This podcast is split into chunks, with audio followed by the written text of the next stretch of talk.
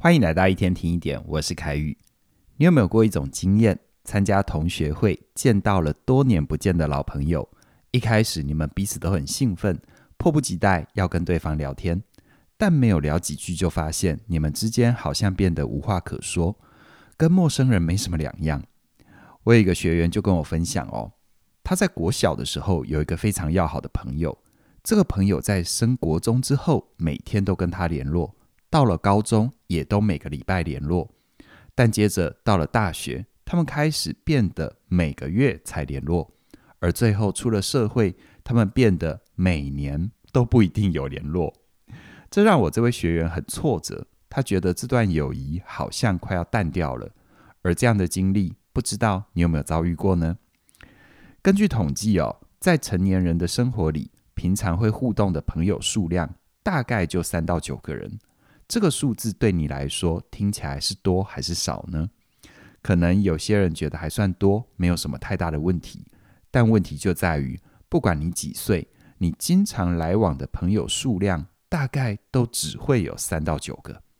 这也就意味着，只要你认识新的朋友，你就有可能需要跟旧的朋友说再见。毕竟我们的时间都有限，没有办法一直维持太多的友谊。不过呢，究竟要好到什么样的程度，对方才算你的朋友呢？心理学家曾经做过一个研究，他们根据世界各国的友情守则，归纳出了六个人们认为好朋友应该要有具备的共同特质。第一个，他愿意跟你分享成功的经验；第二个，他愿意对你表达情绪上的支持；第三个，他愿意在适当的时候提供给你必要的帮助。第四个，他跟你在一起的时候，会尽量让你感觉到开心。第五个，你们彼此之间能够互相信任。最后第六个，当你不在场的时候，他愿意帮你说话。从这六点来看，你就会发现，其实朋友之间的亲密度不会比家人或伴侣还要少，甚至于有些事情、有些情绪，你只会跟朋友说，也只有朋友才能够给你必要的支持。所以你跟他之间的情感连结是没有人可以取代的哦。然而，当你在升学、换工作，或者是踏入人生下个阶段的时候，你跟朋友之间的关系却反而很难维持。你需要面对友情不在的事实，而且看着过去的老朋友逐渐变成你最熟悉的陌生人。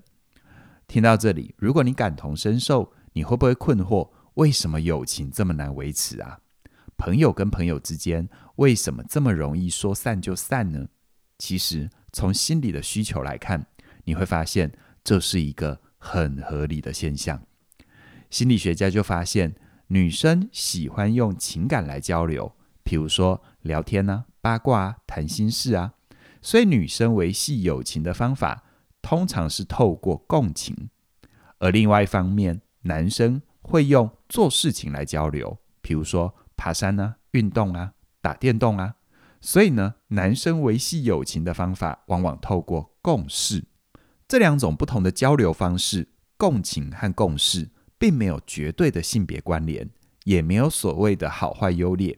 但无论如何，你都会发现，其实友情之所以能够成立，不外乎是你跟你的朋友之间可以做到共情或者是共事。也就是说，当你们拥有同一种情感。或者是想做同样一件事情，这时候你们的友谊才能够有机会建立起来。然而，当时间跟环境都有变化，你们人生的进度也开始有落差，这时候生活里面的情或者是事就很容易对不上，也因此你跟朋友就会因为新的人生阶段还有新的生活方式，渐渐的不再有交集，而这整个过程就会让你觉得失落、沮丧。因为朋友的离去可能会影响你对自己的看法和安全感。不过听到这里，你也不用太急着难过，因为就算情跟事变得不同，你们还是可以透过互相分享回忆、现况或者是未来的规划，重新找回共同的交流方式。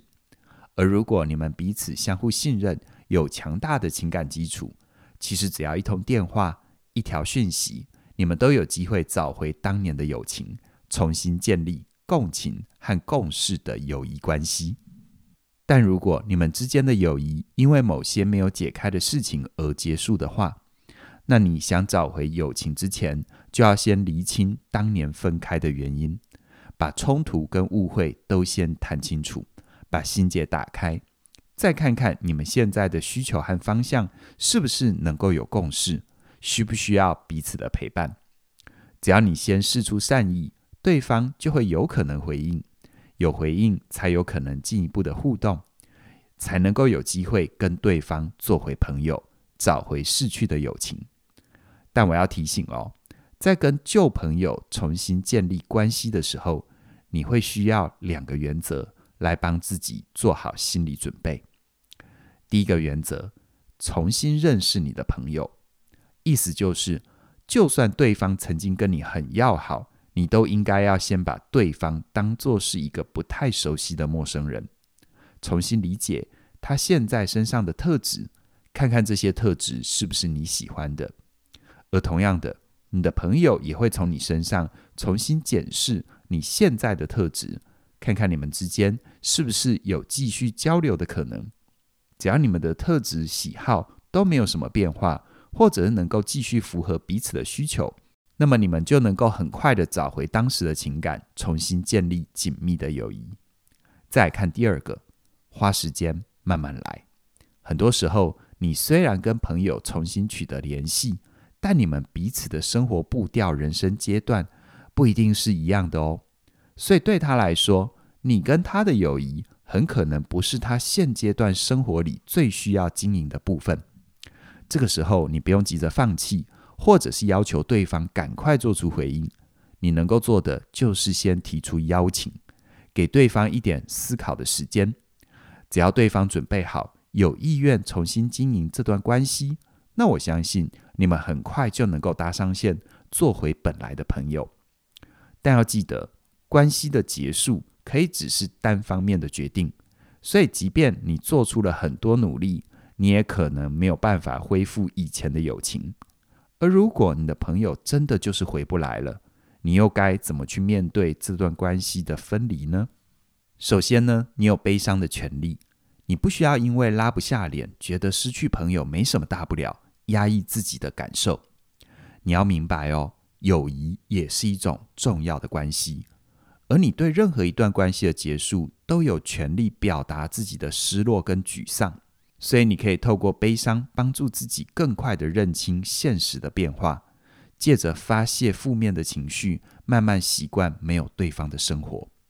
再来，你可以用另外一种角度看待朋友的离开或转变，就像你学生时期的朋友，在出了社会之后，因为距离你的生活比较远，所以你们想要的、需要的也会不一样啊。那么，你们的关系就算继续勉强下去，相处的品质也不会太理想，也因此，你以前的朋友不一定适合当你现在的朋友。然而，即便你们的友情没有办法延续，你跟他也不需要就断绝联系。毕竟呢，每段关系都有自己的生命周期。你们可能在学生时期能够当朋友，出了社会之后变陌生人，但步入中年，又因为共同的兴趣或商业的合作，有机会再做回朋友，重新找到连结的方式。这种关系里面的开始跟结束，都是生命里的常态变化。只要你接受这样的事实，你就能够用更开阔的心态，好好面对友谊之间的分离，感受生命的转变。而如果你也面临友情的分离，想要进一步自我提升的话，那么我跟嘉玲老师的全新线上课程《好好说再见》。就会是你所需要的人生必修课。在这门课程里，我跟嘉玲会从家庭、人际、职场、亲密关系、生命，还有自我的离线，对于分离这个主题提供详尽的解说和分析。你可以了解到，面对关系的结束，你可以做怎样的准备，给自己多一点缓冲的空间。而除此之外，这门课程也会从提出者和回应者的角度。陪伴你用更高、更宏观的视野，重新诠释分离对人的价值和意义，让你更清楚地看见分离的挑战，并且用正面的心态，平静地看待分离的结果。好好说再见这门课程即将在四月十号上线。现在你到我们的网站就能够浏览课程大纲，并且能够免费收听第一讲的内容。详细的课程连接都在我们的影片资讯栏里。期待你透过这门课程找到属于你的力量，并且对于友情的分离有更深刻、更珍贵的体悟。祝福你。那么今天就跟你聊到这边了，谢谢你的收听，我们再会。